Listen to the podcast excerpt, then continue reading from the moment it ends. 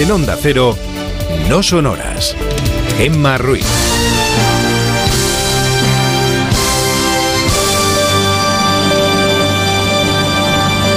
Son las 5 y 6 de la mañana, las 4 y 6 en Canarias. Buenos días.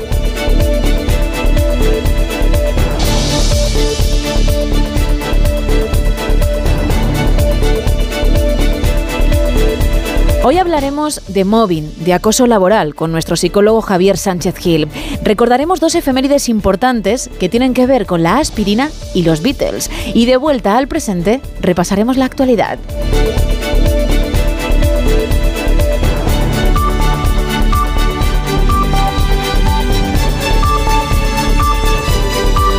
Y comenzamos como siempre con la meteorología. Cambia el tiempo, ¿no? Isa Blanco, buenos días. Buenos días, Gema. Cambia tanto que incluso los expertos dicen que en algunos puntos de España se llegará esta semana a los 30 grados. ¡Oh, qué barbaridad! Sí, es un cambio bastante importante. Empezamos la semana con una jornada con cielos bastante nublados en gran parte de la península, con excepción del noreste peninsular, área mediterránea y del Cantábrico, donde madrugarán con nubes en los cielos, pero según vayan pasando las primeras horas de la jornada, empezarán a disfrutar de un lunes soleado. En el resto del país, esas nubes de las que os hablo van a dejar precipitaciones débil, débiles, especialmente en Galicia, puntos de Castilla y León, así como en Extremadura y por la tarde en el oeste andaluz. Según la web de la Agencia Estatal de Meteorología, en el entorno de Cádiz y del Estrecho, estos chubascos van a ser más intensos que en el resto de España. Durante las primeras horas de la semana, de este lunes, también mucha precaución si nos escuchas desde, desde Segovia, porque está activado en la EMET el aviso amarillo por nevadas. En cuanto a las temperaturas,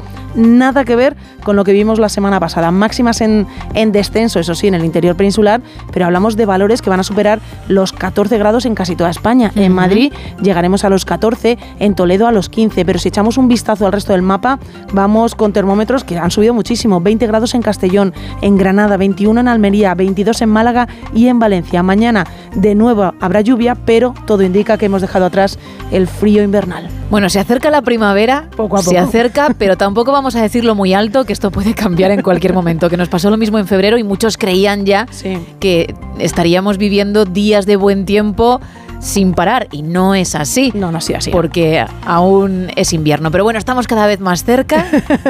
El gorro lo podemos ir dejando un poquito aparte. Y no nos importa que haga frío, no. pero sin pasarse. Eso es. Gracias.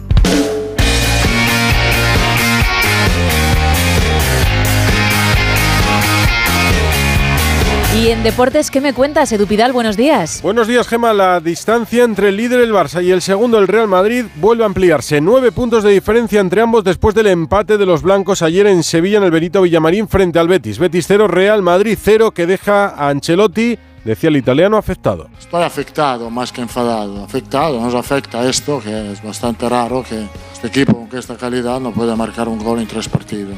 ¿Te afecta esto? Sí, me afecta mucho. Yo creo que también los jugadores están afectados porque creo que tenemos la calidad para, para marcar goles, como lo hemos hecho siempre.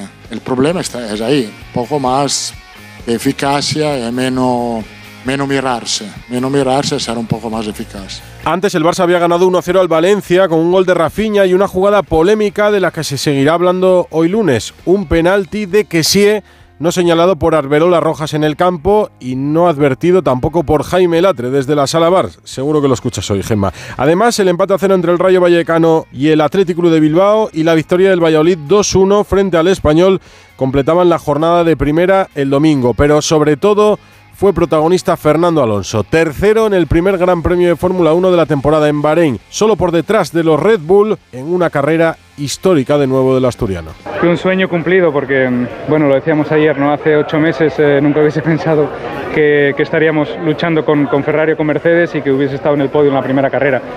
Creo que hubiese dicho que no, no haríamos ningún podio en este 2023, ojalá en el 2024, pero eh, la verdad es que se ha adelantado todo. El coche, o, hoy hemos sido el, segundo coche más rápido en pista después de Red Bull y, y creo que es una sorpresa para, para todo el equipo, así que hay que aprovecharlo, disfrutar el momento. Próximo Gran Premio dentro de dos semanas en Arabia Saudí y España cerró los europeos de atletismo en pista cubierta en Estambul con un oro de Adrián Ben en el 800 y la plata de Adel Mechal en 3000. Gracias, Edu. Son las 5 y 11 de la mañana, 4 y 11 en Canarias y vamos hasta onda cero.es.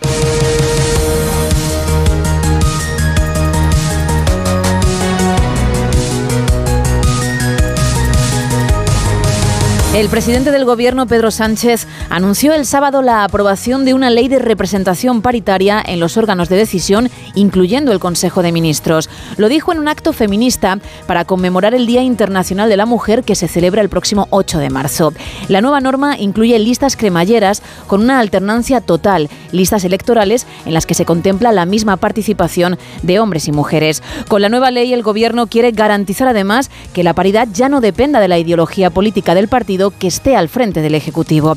En cualquier caso, la brecha de género en España aún no se ha cerrado y tardará años en hacerlo. En concreto, 33. Hasta 2056, nuestro país no alcanzará la igualdad entre hombres y mujeres, según el índice del grupo Closing Gap, que evalúa las diferencias de género en ámbitos como el empleo, la salud o la educación. En las empresas o en la política, las cifras de paridad aún son dispares, a pesar de que hace ya 16 años que se aprobó la ley para la igualdad efectiva de mujeres y hombres, el techo de cristal sigue siendo una realidad para muchas de ellas.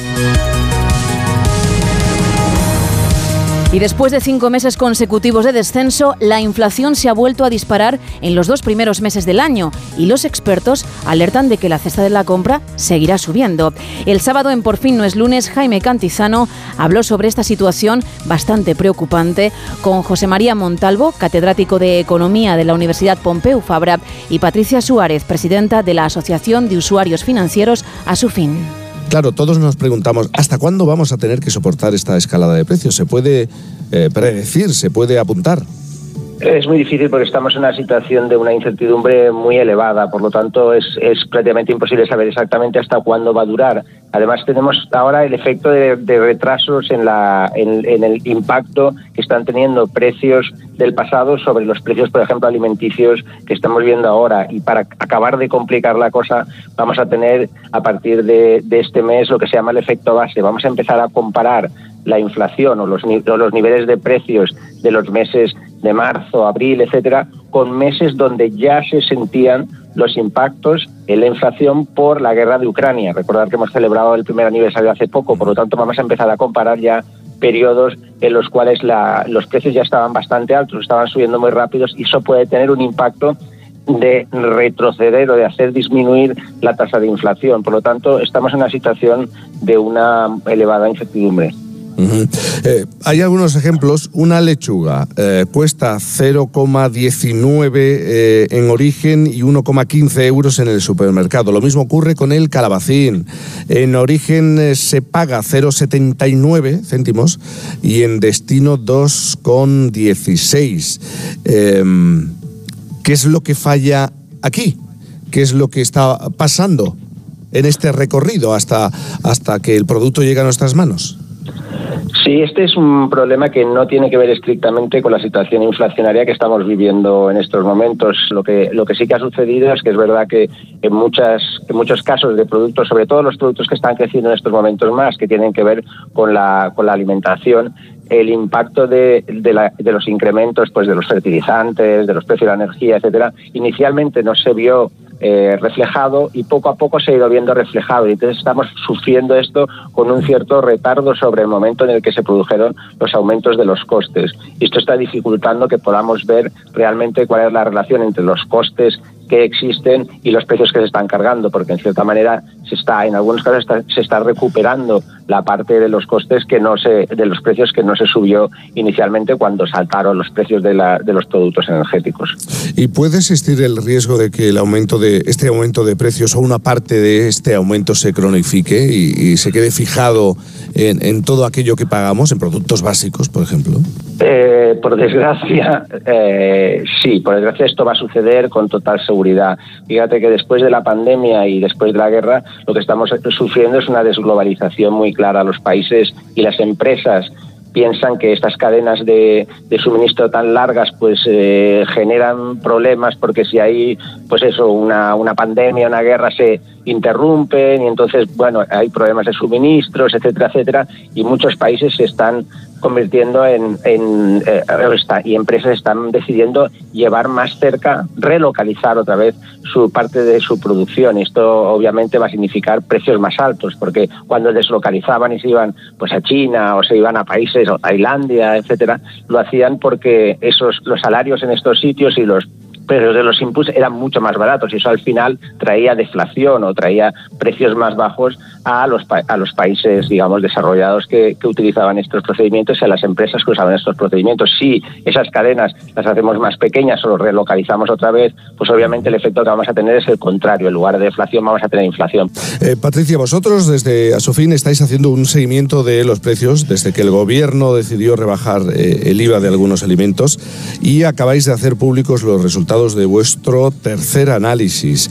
Eh, ¿Qué arrojan los datos que tenéis sobre la mesa? Pues sobre todo lo que arroja es que hubo una primera bajada que nosotros eh, em, creemos que se debía a que veníamos de las últimas semanas de, diciembre y que digamos los precios estaban más altos y empieza enero con, con la, cuesta de enero los supermercados lo que hacen es eh, poner muchas ofertas en el mercado. Entonces ahí hay una bajada y era muy difícil saber si era por el IVA o por estas ofertas. Y conforme se ha, ha ido avanzando eh, las semanas, eh, dos meses después lo que tenemos es que empiezan a subir otra vez. Es decir, que no el, IVA, el impacto del IVA no está siendo tal se lo están eh, comiendo poquito a poco. De los alimentos que habéis analizado, ¿cuáles son los que más se han encarecido y, los que, bueno, más han bajado? Pues mm, destacan sobre todo los huevos. La docena de huevos eh, tenemos una media de subida del 12%. Las eh, manzanas eh, golden también las tenemos subiendo más de un 4% y el arroz de redondo un 4%. por el contrario, tenemos que los plátanos es lo que más ha bajado, un 19%, las de media, las espinacas un 11% de media y el aceite de girasol un 10% de media.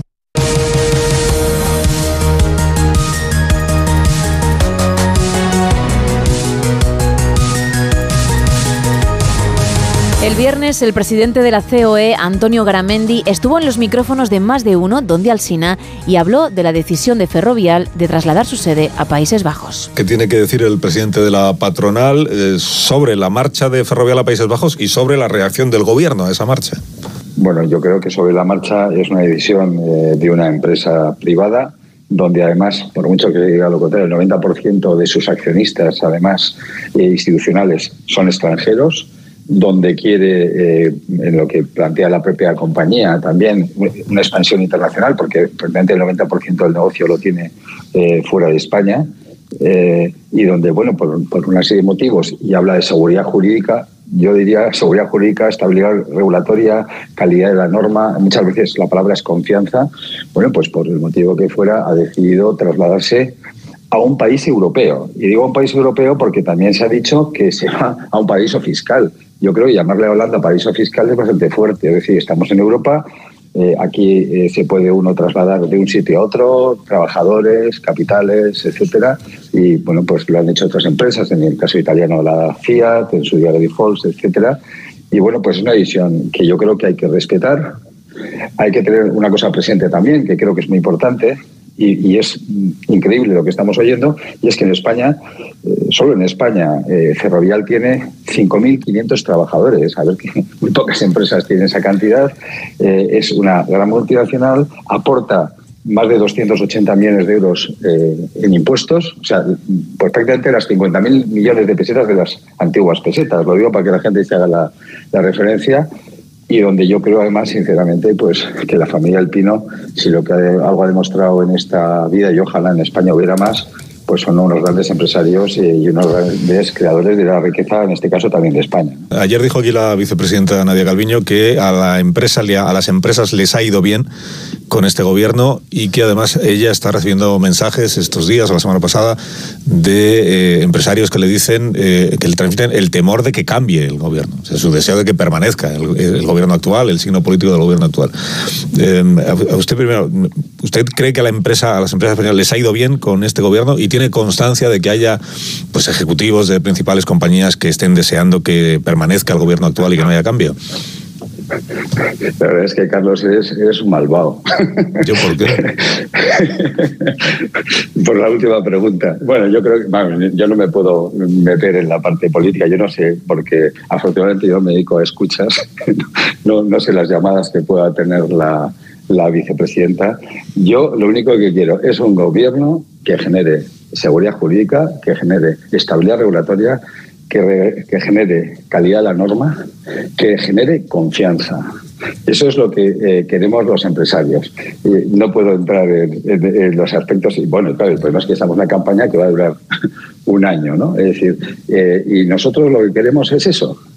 Y lo que vamos a seguir pidiendo siempre es eso.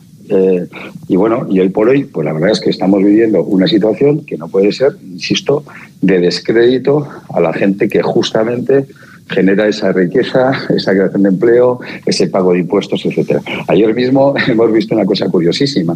Eh, eh, va en otro orden. Cuando se nos ha hecho la propuesta de los sindicatos, la coletilla final postdata dice, oye, y si no digan lo que yo, y si no dicen lo que yo quiero, vamos a pedir al gobierno que le suba el 15% de los impuestos. Y bueno, pues vale, pues fenomenal, pero si seguimos así, pues volvemos a generar un efecto de inseguridad jurídica con los esos impuestos a la carta, etcétera, etcétera. Fíjate, calidad de la norma, pues cuando estamos viendo normas, leyes que se hacen, donde al final, pues incluso, pues la culpa se le echa a los jueces porque dicen que no, que, no, que no es que están atendiendo bien lo que se dice. Es, que yo creo que, yo lo que pediría es un poco volver a la tranquilidad, eh, volver a la mesura, volver a la moderación y en este país lo que necesitamos dentro de esa alternancia política que pueda estar, desde luego eh, esos parámetros perdona, pero clásicos que hemos tenido que realmente eran los que nos generaban realmente confianza y estabilidad al país.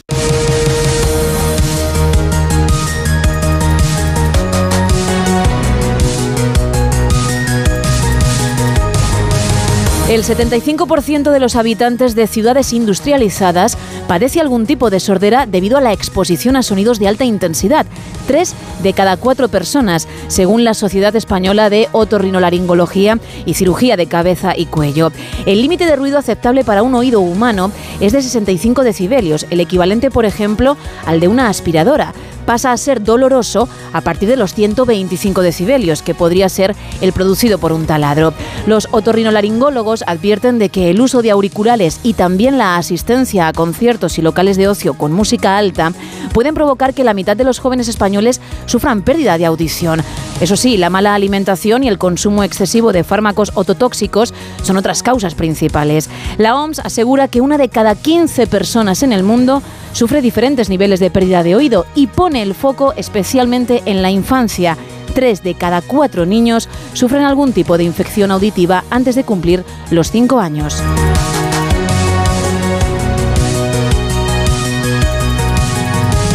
Y terminamos con un estudio de la Universidad de Cambridge que desvela el tiempo de deporte que se necesita para evitar el riesgo de una muerte prematura. Lo contaban así en Julia en la Onda con Julia Otero. ¿Se acuerdan eh, de las famosas caminatas rápidas de Mariano Rajoy, esas que se daba por los jardines de la Moncloa y también allá donde iba? Bueno, pues son muy buenas.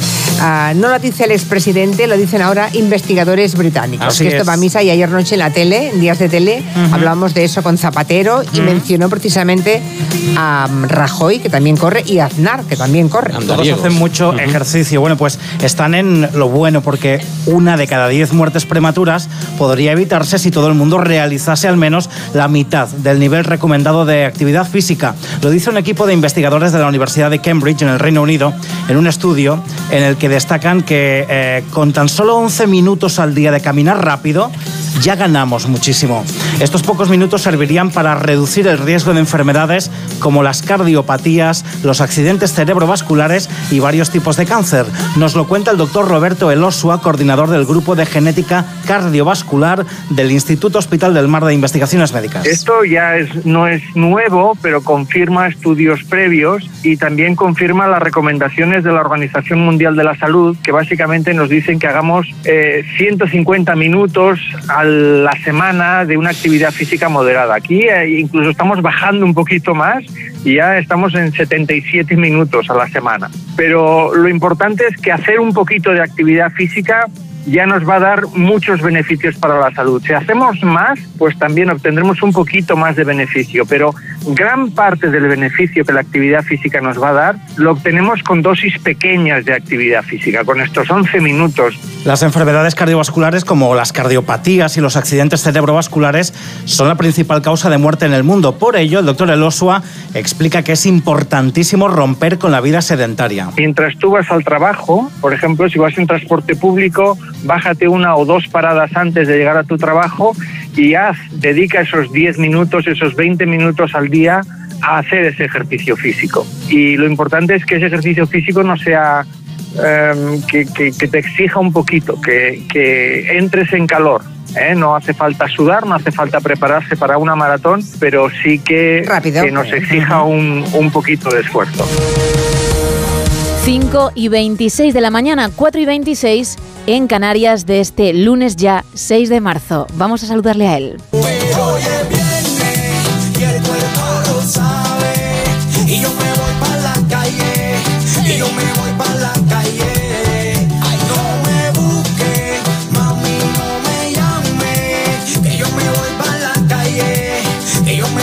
Bueno, Rubén Bartolomé, para ti ya, aunque sea lunes 6 de marzo, es viernes, por tanto te hemos dedicado el tema. Buenos días, no es que sea viernes. Buenos días. Que, que- que hay que afrontarlo pensando en que el viernes está. Pero es más, es Sí. más, es que el invierno está a punto de terminar. Eso hemos dicho, ¿eh? porque además con el subidón de temperaturas que va a haber en muchos puntos, mm, está bien recordarlo. Eh, Está bien que ahí veamos el vaso medio lleno. Y sí. que yo sepa, la primavera viene después del invierno. Y después de la primavera está el verano. Ya está ahí. Sí. Y en el verano, ¿qué ocurre? Para muchos, para otros no, que llegan las vacaciones. Qué maravilla. Ah. Qué bien suena eso, ¿eh? Y te puedes poner este pedazo de tema, que espero que no lo hagas en cualquier caso, con una buena bebida, ¿no? Mirando al mar, ¿no? Una buena Estando bebida en la o no- playa. O, sin nada, da igual. Si la cosa es disfrutar y. y- y- y- y- Tú libras y no haces nada. Tú dices, ya estoy librando, ya mi cuerpo lo yo sabe. Yo libro y hacen por mí los planes. ¿sabes? Bueno, eso con, también- con enano- con enanas ya en casa, ya la vida se ve de otra manera y por eso siempre se va buscando lo positivo que hay después. Tampoco está mal, ¿eh? Llegarán a los 30 años, irán de casa a esas cosas. Pero eso de llegar a casa y decir, vamos a hacer esto, esto y esto, y pasártelo bien, tampoco está mal, ¿eh? Que te hagan el claro. planning, Sí, la verdad es que está muy bien. ¿verdad? Te Uno lo disfruta, quitas sí. y luego disfrutas, eso es. Bueno, cuéntame, cambiamos completamente de sintonía porque en nada, a las 6, las 5 en Canarias, arranca más de uno y tenemos que saber con qué historias. Pues mira, justo quedan 32 minutos, que va a ser a las 6 de la mañana, justo en el momento en el que levantemos, como siempre, la persiana, para contar las tres historias con las que arranca este día de la semana del 8 de marzo, que es la que tenemos por delante, con dos manifestaciones, la histórica, la habitual, a la que acudirá Podemos, y la del feminismo clásico, por así decirlo, con miembros del PSOE en, que asistirán a esa, a esa marcha, que critican, por cierto, aspectos de la ley trans, que piden abolir la prostitución y que deja la duda de si será a esta o a la otra a la que acudan la mayoría, la mayoría de ministros y ministras del Partido Socialista. Y con Sánchez, por cierto, que ha anunciado en un mitin que el Consejo de Ministros va a aprobar mañana una ley de paridad que en realidad es una transposición de una norma que ha aprobado la Unión Europea de cara al 2026 y que dejan ciertas dudas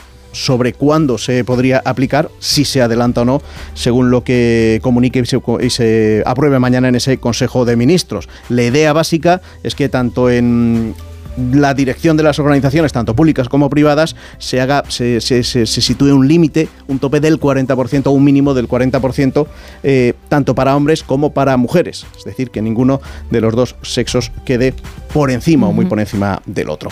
Después, segunda noticia, ¿cómo quedará la reforma de la ley del solo sí es sí? Se vota mañana en el Congreso y aunque sigue intentándolo la parte socialista del gobierno, pues la parte morada por ahora se mantiene firme en que no va a apoyar la reforma propuesta por el Partido Socialista. De no llegar a un acuerdo, que no parece, los cambios serían los anunciados para regresar a las penas anteriores a esta reforma de la ley del solo sí es sí y saldría gracias al PP, a Vox, a Ciudadanos y a otros partidos la derecha y la extrema derecha, como le anda recordando siempre que tiene ocasión Podemos. Y las encuestas, tercera eh, noticia del día, porque hoy se publican una multitud. Así por resumirte, todas coinciden en que Feijó, el PP, gana con una horquilla que según el diario que se lea va de los 120 hasta los 140 escaños, con el PSOE que se mantiene en torno a los 100, con Vox esta es una de las novedades que cae de forma importante después de confirmar su moción de censura con Tamames y con Podemos, otra novedad que no sufre el desgaste por la ley del solo sí es sí, incluso que mejora resultados en comparación con otros sondeos de meses anteriores, mejora en algún escaño. Bueno, de encuestas y de otras muchas cosas. Vamos a hablar hoy a partir de las 9 con el alcalde de Madrid, con José Luis Martínez Almeida, la entrevista de Alsina y todo el análisis en tiempo de tertulia. Y también con Ignacio Varela, con Ángeles Caballero y con Paco Maruenda. Además, tenemos hoy que es lunes comentario deportivo de Edu García. Es el día también de las crónicas agustinas, con Agustín Alcalá, hablando hoy de la firma. Sobre todo si uno está descontento con la suya, Sí. porque me ha dicho que hay una solución y que él nos la va a contar en más de uno. Pero tenemos más historias. Por ejemplo, Elena Bueno nos trae hoy la de la galleta más vendida del mundo. Vamos a hablar también de la historia de una mujer que se traslada a vivir a Lisboa y de la historia del caballo de esta mujer que tenía cuando era pequeña. Porque esta es la sinopsis de Antes del Salto, la primera novela de Marta San Miguel, con la que hablamos hoy en Biblioterapia, también con Sergio del Molino. Además, tenemos un poco de guasa con Carlos Latre, con Leonor Lavado, con Leo Harlen y con Goyo Jiménez. Y hoy hay una nueva entrega de historias de la radio Confortea, recordando la emisión simultánea de las principales cadenas de radio con motivo de un secuestro y de una gran preocupación nacional. Pues a partir de las 6, las 5 en Canarias, ahí estaremos todos para tener información y tener entretenimiento con Carlos Alsina al frente. Gracias, Rubén. A ti, piensa, el verano está ahí, está ahí ya. Sí, eso voy a hacer. Espérate, mm, igual le doy una vuelta y, y vamos a ver con qué te saludo mañana. Hoy Pero bueno, que tengas me quedo dudando ya, esperando que llegue el día, el día, el día de mañana. Tampoco lo Venga, desees hombre, no lo- tanto. no lo estropees, disfruta, disfruta de esta jornada que va a llegar de todos modos. Qué manía, qué manía de estropearlo todo. Bueno, que tengas un feliz lunes y ya veremos qué pasa el martes. Venga, esperemos. Adiós. Un beso a ti y a toda tu audiencia. Otro para ti. 5 y 32 de la mañana, 4 y 32 en Canarias. Seguimos en No Sonoras. En Onda Cero, no sonoras. Gema Ruiz. Monforte, gira la ruleta a ver hasta qué año nos vamos.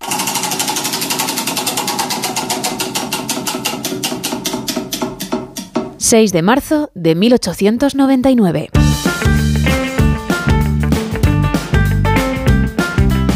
Tal día como hoy, ese año, la empresa farmacéutica Bayer inscribía la aspirina como marca registrada.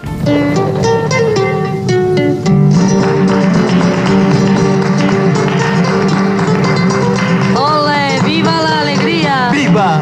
Y muera el dolor. ¡Muera! Sí, señor, que para eso traemos consigo aspirina Valle.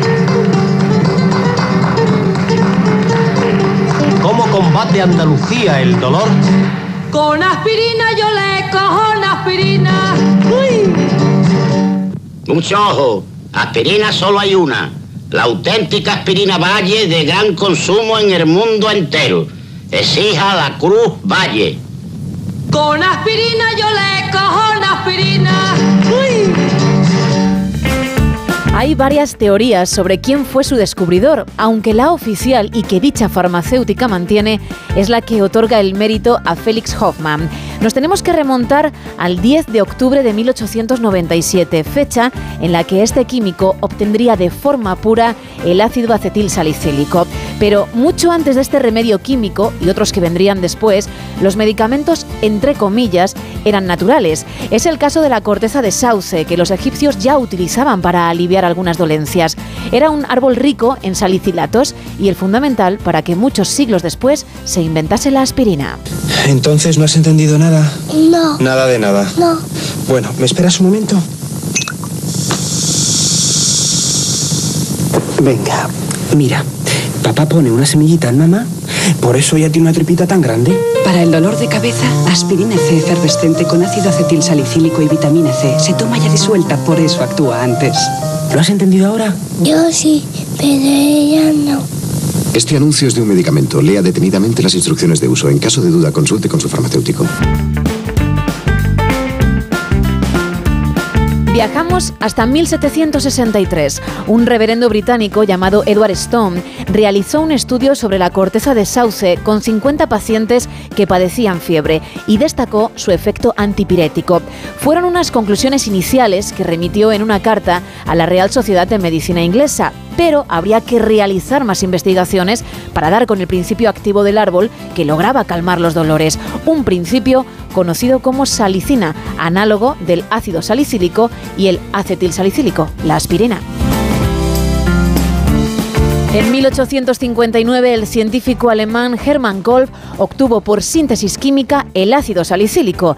Ya no haría falta sacarlo de la planta, pero había un hándicap, su sabor amargo y los dolores de estómago que provocaba. Te quitaba un dolor, pero te creaba otro.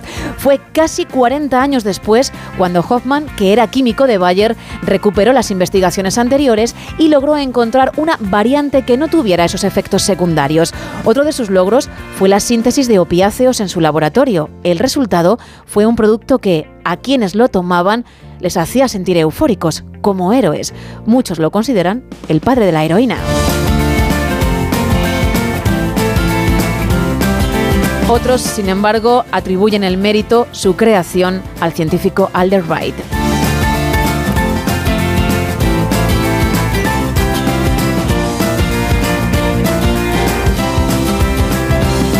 Los años la aspirina ganó fama como analgésico que previene enfermedades cardiovasculares y varios tipos de cáncer. Corría el mito de que esta pastilla podía alargar la vida de personas sanas, pero no, no es cierto. Es más, lo desmontó un gran ensayo clínico internacional hace cinco años. De hecho, tomarla regularmente implica riesgos importantes. Hablamos de hemorragias internas, por ejemplo. En cualquier caso, lo que hay que hacer es consultar siempre a un profesional.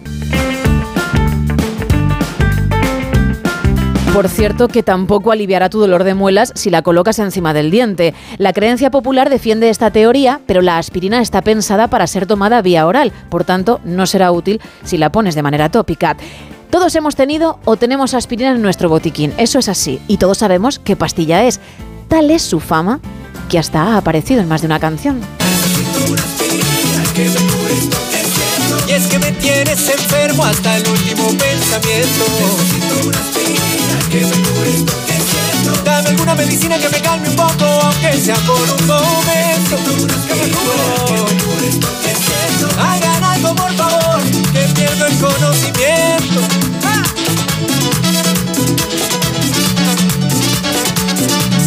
Bueno, no todo es alegría, ¿eh? Vale para canciones con una letra mm, algo más triste. No se olvida, esos besitos tuyos no se olvidan, no se me quitan ni con aspirina. Y ahora que no estás, me tendrán que internar. ¿Qué pasó con nuestra historia? Y el viaje que planeamos a California. Ah, se te borró la memoria.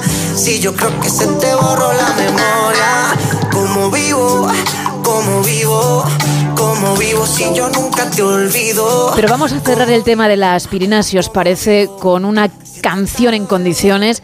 Yo creo el tema por excelencia cuando hablamos de esta pastilla. Me sube la bilirrubina.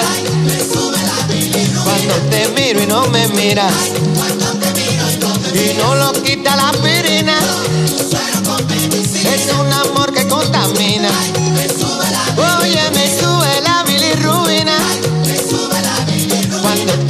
te miro y no me miras. Y no lo quita la aspirina. Es un amor que contamina. Oye. Bueno, vamos a seguir viajando, ¿vale? ¿Hasta qué fecha nos vamos ahora, Monforte?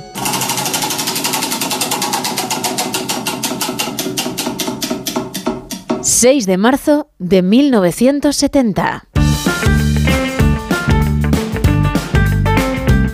Ese año, tal día como hoy, los Beatles lanzaban esta canción como single. When I find myself in times of trouble, Mother Mary comes to me, speaking words of wisdom, let it be. And in my hour of darkness, she is standing right in front of me, speaking words of wisdom. Es el tema más representativo del álbum homónimo, con permiso de Get Back. Lo compuso Paul McCartney tras la muerte de su madre. De hecho, la famosa Mother Mary que escuchamos, la famosa Mother Mary de la canción, no es una referencia bíblica, como muchos creen, sino la progenitora del artista. El álbum Let It Be fue el trampolín para la separación definitiva del grupo. Ya en las grabaciones había mal rollo. John Lennon odiaba esta canción, McCartney al productor del disco.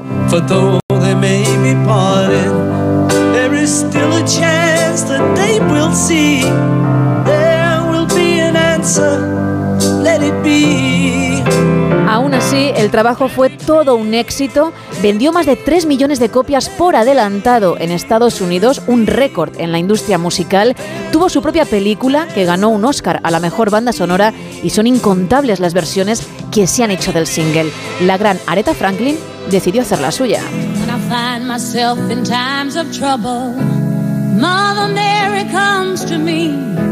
Speaking words of wisdom, let it be.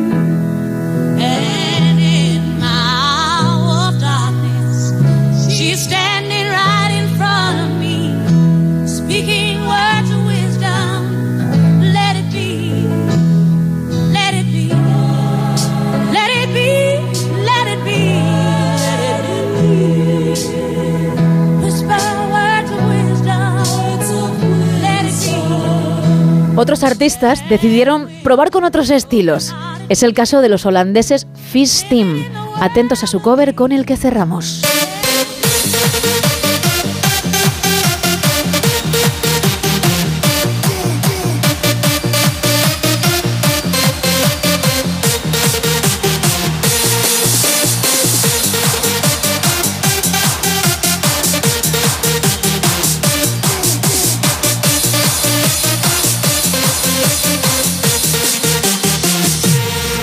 When I find myself in times of trouble, Mother Mary comes to me, speaking words of wisdom, let it be.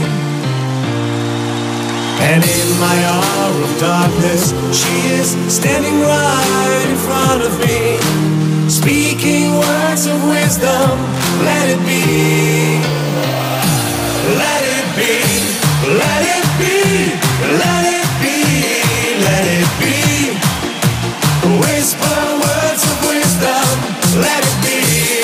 Bueno, desde luego, si a alguien le está costando levantarse, si se le hace muy cuesta arriba el lunes, con este tema no va a tener ningún problema. Vaya marcha, jamás había escuchado el Let It Be con este ritmo. Son las 5 y casi 43 de la mañana, 4 y 43 en Canarias y cambiamos completamente de tema. Porque ya me está esperando Javier Sánchez Gil. Muy buenos días. Muy buenos días, Gema, ¿qué tal? Muy bien, hoy vamos a hablar de un tema que por desgracia es más frecuente de lo que muchos piensan, el mobbing, el acoso laboral. Sí, el mobbing es una conducta intimidatoria de un trabajador o grupo de trabajadores desde una posición superior a otra inferior de forma prolongada en el tiempo. Esto obviamente tiene un objetivo, por algo se tiene que hacer. Uno de ellos puede ser minar, minar la dignidad de una persona, conseguir algún tipo de interés específico, generar aislamiento social de una persona. El caso es, pues bueno, hablando mal y pronto, joderle la vida a alguien. Efectivamente, fastidiar todo lo que se pueda y más. Eso es. El mobbing tiene unas características definitorias y son cuatro, ¿vale? Cuatro características que hacen que eso sea mobbing y no sea otro tipo de cosas. Por un lado tiene que haber intencionalidad, es decir, no es algo casual de un día. Por otro lado debe ser persistente, debe ser prolongado en el tiempo. Sí, esto no es una discusión que hemos tenido puntual o, o dos o tres días malos entre tú y yo. No, no. Esto es que me estás haciendo la puñeta día sí, día también. Y ya van tres meses. Exacto. No es algo que, como tú dices, pues al final rencilla entre trabajadores o problema entre trabajadores puede haber siempre. Claro, una cosa es un problema, efectivamente, una discusión por un momento de estrés o, o por algo que uno ha hecho mal y a lo mejor le ha cargado el muerto al otro. En fin, este tipo de cosas que suelen suceder. Una cosa es eso y otra cosa es lo que tú cuentas, ¿no? Que exista esa mala baba, esa intencionalidad de ir a hacer daño al otro. Exacto, a esa intencionalidad y a ese eh, ser persistente, que sumarle además que es algo suele ser asimétrico, es decir, suele ir de un superior a un inferior en la mayoría de los casos. Y además, pues tiene, como hemos dicho antes, un objetivo, una finalidad, ya sea echar a alguien de la empresa, que una persona acepte condiciones laborales que, que no se merece, hacer la vida imposible a alguien, etcétera. Ahora bien, vamos a ver los tipos de móvil. Habría, mm, según la clasificación que miremos, habría varios, ¿no? Pero vamos a ver una que son cuatro tipos, ¿vale? Vale. Eh, el primero es el descendente, que es el más habitual. Es el que, bueno, más o menos el 60-75% de los casos. El que se da por parte de un superior hacia un subordinado. Básicamente, yo soy tu jefe y vas a hacer lo que yo te diga. Y si no, pues habrá consecuencias. Suele cumplirse un patrón, es decir, esto suele ocurrir cuando el jefe, a pesar de tener una posición mejor que el subordinado, tiene inseguridad y cree que en un tiempo esa persona puede llegar a su nivel o incluso quitarle el puesto? ¿Tiene algo que ver? ¿Existe, pues eso, un patrón, aunque luego cada caso sea un mundo, en el que esto es importante? Es decir, ¿existe esa inseguridad de la que hablo o, no tiene nada que ver? Por supuesto que puede existir, puede ser una de las múltiples causas que en realidad pueden llevar a cabo a que alguien en una posición superior mm, le haga eso a alguien inferior. Otra, por ejemplo, puede ser una estrategia empresarial para que esa persona pida la baja voluntaria y ahorrarse ciertas cosas legales que tiene que hacer la empresa si te despide de forma improcedente. Por otro lado, otro tipo de, de mobbing o de acoso laboral sería el ascendente, que es el contrario, es en el que los subordinados, mm, bueno, pues acosan a su superior. Normalmente es porque ese superior antes fue compañero y los subordinados Ah. creen que es injusto o inmerecido su ascenso. Claro, pero en algún momento alguien tiene que ascender.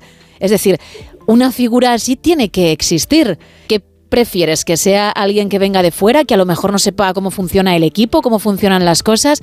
Fíjate que si lo pones en la balanza, casi prefieres, ¿no? Que alguien conozca lo que se cuece, que haya pisado el terreno, el barro, como se suele decir, y bueno, pues mm, lo gestione de esa forma que no uno nuevo que llega, que no sabe eh, por dónde tirar y, y- y- y que a lo mejor está más perdido que tú y ahí sí puedes pensar, madre mía, viene este y, y- y no sabe ni, ni qué decisión tomar.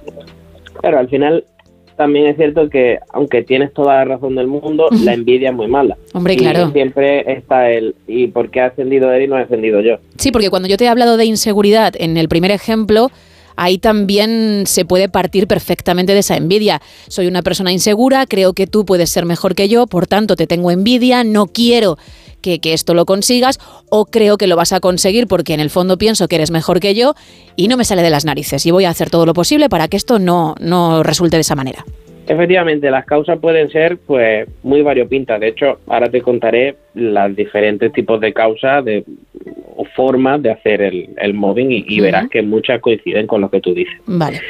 Otro tipo de, de acoso laboral, de móvil, sería el horizontal, es el cual el, el que ocurre, por ejemplo, entre compañeros, ya sea pues, por rencilla, por problemas varios que puedan ocurrir en, en el día a día. Y el último sería el discriminatorio, que es acoso laboral, pero por razones de género, por orientación sexual, etcétera. Ahora bien, ¿cómo se manifiesta el mobbing? El mobbing, el acoso laboral, es expresado a través de, por ejemplo, manipulación de la información, es decir, te doy información incompleta o errónea sobre el trabajo que hay que realizar. Por tanto, pues evidentemente vas a quedar mal. o Claro, no lo vas a hacer mal. Mm. Eso es. Mediante ataques personales, aislamiento de, de ciertos compañeros, ataque a la reputación o dignidad del empleado, pues mofándose, hablando mal a su espalda, etcétera. Ataque a la calidad profesional de la persona de forma pública. Por otro lado, creando rumores, propuestas de índole sexual o provocando situaciones de inequidad. Es decir, yo soy el que manda y tú obedeces. Y punto, porque si no, jugando con el miedo, ¿no? Porque si no, te vas a quedar sin trabajo. Ajá. Y hace Hace- mucho hace- frío fuera, que dicen muchos. hace mucho frío fuera, hay mucha gente que tiene el mismo perfil que tú, tengo muchos currículum esperando, eso son muchas frases que puede que pueden llevar detrás el, el acoso laboral.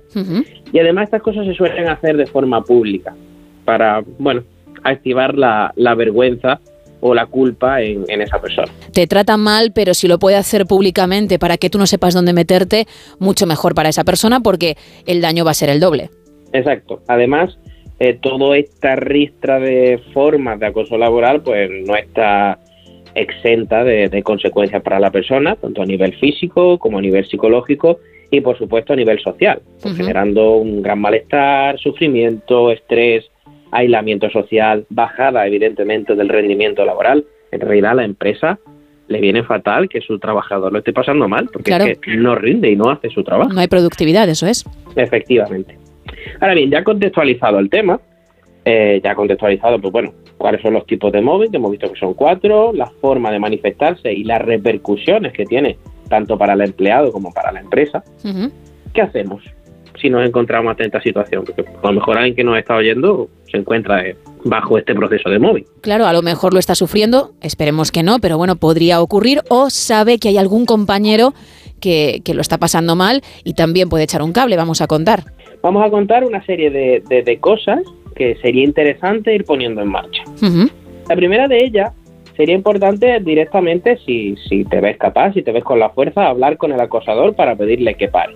Es importante hacerlo de forma pública y que haya testigos que sepas que pueden ratificar que tú has pedido que esas conductas de acoso acaben y que no lo han hecho. Claro, y que no tergiverse nadie absolutamente nada, porque en una conversación privada, pues imagínate, tú puedes decir una cosa y luego esa persona contar otra completamente diferente. Efectivamente, tiene que ser alguien que sea de tu confianza, que siempre algún aliado es probable que tengas en la empresa. Por otro lado, también es importante pues hablar con un superior, no evidentemente el superior que te hace móvil, sino alguien que esté superior al superior, con tu sindicato, es decir, buscar la intervención de la empresa para que se solucione el problema.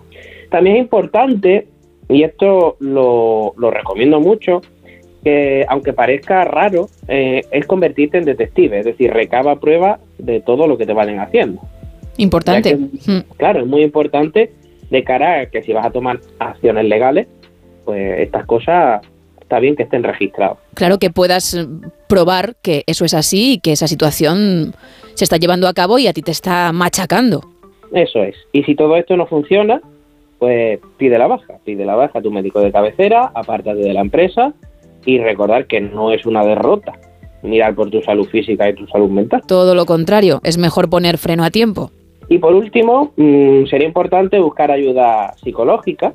Por un lado, sí que es cierto que es importante eh, hacer psicoterapia, trabajar en tu, en tu propia salud mental, eso siempre es recomendable, pero también hay un tipo de ayuda más específica que se llama eh, psicología forense o un peritaje, una evaluación forense, para evaluar las consecuencias psicológicas de lo que te ha pasado. Y aquí quiero hacer un, un inciso, un, un ojo importante, y es que es importante, si necesitas esa evaluación psicológica, que la hagas antes de empezar cualquier tipo de proceso de psicoterapia, ya que esto puede enmascarar esas consecuencias, porque si tú empiezas a trabajar en ti mismo, se te presupone que mejorarás. Entonces, si quieres que esas consecuencias psicológicas se vean reflejadas en tu informe de cara a emprender acciones legales, es importante que, que sea previo a, a avanzar en cuanto a psicoterapia. Y también, por supuesto, asesoramiento legal, buscar un abogado que un experto en la materia. Y nada, está en tu mano pues comenzar a revertir la situación, ya sea haciendo cosas diferentes o buscando ayuda. Y recordar que aunque el trabajo sea importante y el dinero necesario, lo primero y más importante debe ser tu salud, tanto física como mental. Exacto, es lo primero, aunque suene como tópico, pero no lo es, es lo primero. Pues con esta frase nos quedamos. Si alguien necesita ayuda, si se ve en esa situación, espero que haya tomado buena nota de lo que tú has contado. Si no le ha quedado muy claro y tiene que volver a escuchar la sección, lo puede hacer, por cierto, en ondacero.es. Y si necesita la ayuda de un profesional porque la situación ha llegado demasiado lejos, pues ahí estás tú, porque además de tener tu consulta en el Centro Elemental de Málaga, también cuentas con cita online. Eso es, eh, para coger cita online, Javier Sánchez Gil en Doctoralia o www.javiersanchezgil.com. Y además me gustaría recordar el Instagram, arroba no te sientes en el diván. Y hoy quiero dar eh, el Instagram también de mi compi en Elemental, Ainhoa Cascales, que ella pues hace también evaluación y peritaje forense, que siempre puede ser necesario para, para este tipo de casos. El Instagram es Ainhoa Psicoterapia.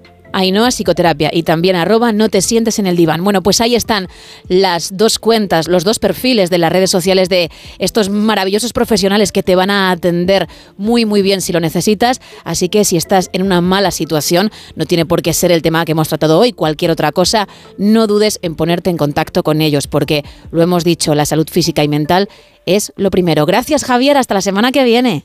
Hasta la semana que viene. 5 y casi 55 de la mañana, 4 y 55 en Canarias, y hay que empezar el día con unos datos muy interesantes. Así que sorpréndeme, Isa. Bueno, pues vamos a empezar con tus clases de italiano de esta semana. Al final me salen gratis. Muchísimas gracias. a ver si son útiles, por lo menos. Son muy útiles. Vamos, Vale. Son tres frases muy sencillas. La primera es para aquellos que llaman al positivismo. En castellano es más vale tarde que nunca. Melo tardi qui mai. Uy, qué bien, ¿eh? Qué- qué, bonito, ¿verdad? fluido, qué rapidez, Y sobre ¿no? todo es muy importante juntar los dedos de la mano y hacerlo como los italianos allí. Es como si lo estuvieses leyendo, pero, Fíjate, pero- podría ser que no. Podría ser que sí o podría ser que no, no vamos a desvelarlo. Bueno, eso es más vale tarde que nunca. Sí. Me puede ser útil, sí, me puede, puede ser, sí. me puede venir bien. Te puede venir bien. Y luego para aquellos que ya están perdidos para la causa, que son muy negativos, de mal en peor. De mal en peor es una Eso es un dardo hacia mí porque Rubén Bartolomé es el optimista del programa cada vez que entra en antena y yo no. Ya que soy la que tiene que aprender italiano, lo has hecho para que sepa moverme un poquito Es- es en posible. mi energía negativa. Es, es posible que hayas aprendido también a leer entre líneas. Muchas gracias. Entonces tendrás que decir di male in pecho. Di mal in pecho. Di male in pecho. Sí, es que estoy hecha para el de idioma. mal en peor. y luego, pues, oye, los que quieren ver que el verano está aquí, pero creo que a lo mejor todavía se les ha ido un Eso poco. sí es Rubén, ¿no? Ese sí que es Rubén, es despacio y con buena letra. Vamos a hacer las cosas despacio Eso, y con día buena día. letra. Que va piano, va sano e va lontano. Vale, mm, repítelo, Isa. Que va piano, va sano e va lontano. y eso es, Despacio y con buena letra. guárdame la frase porque mi cerebro la ha destruido Vaya. a los tres segundos. Pues no bueno, es- no tres es- segundos es mucho tiempo. Tres milésimas de segundo. Ay, Dios mío. Me va a costar, Nos va a pero costar, sí. es mi propósito de año nuevo a 6 de marzo Pues vamos poco a poco, ¿eh? y lo acabaré consiguiendo. Apúntamela que mañana se la digo a Rubén. Gracias. A ti. Mañana más, porque ahora toca bajar el telón. Gracias Isa, gracias Edu Pidal, gracias Sergio Monforte, Javier Sánchez Gil y Rubén Bartolomé. Y a ti por habernos acompañado un lunes más, una jornada más. Mañana estaremos contigo a partir de la una y media, las doce y media en Canarias. Ahora más de uno con Carlos Alsina y todo su equipo. Adiós, gracias.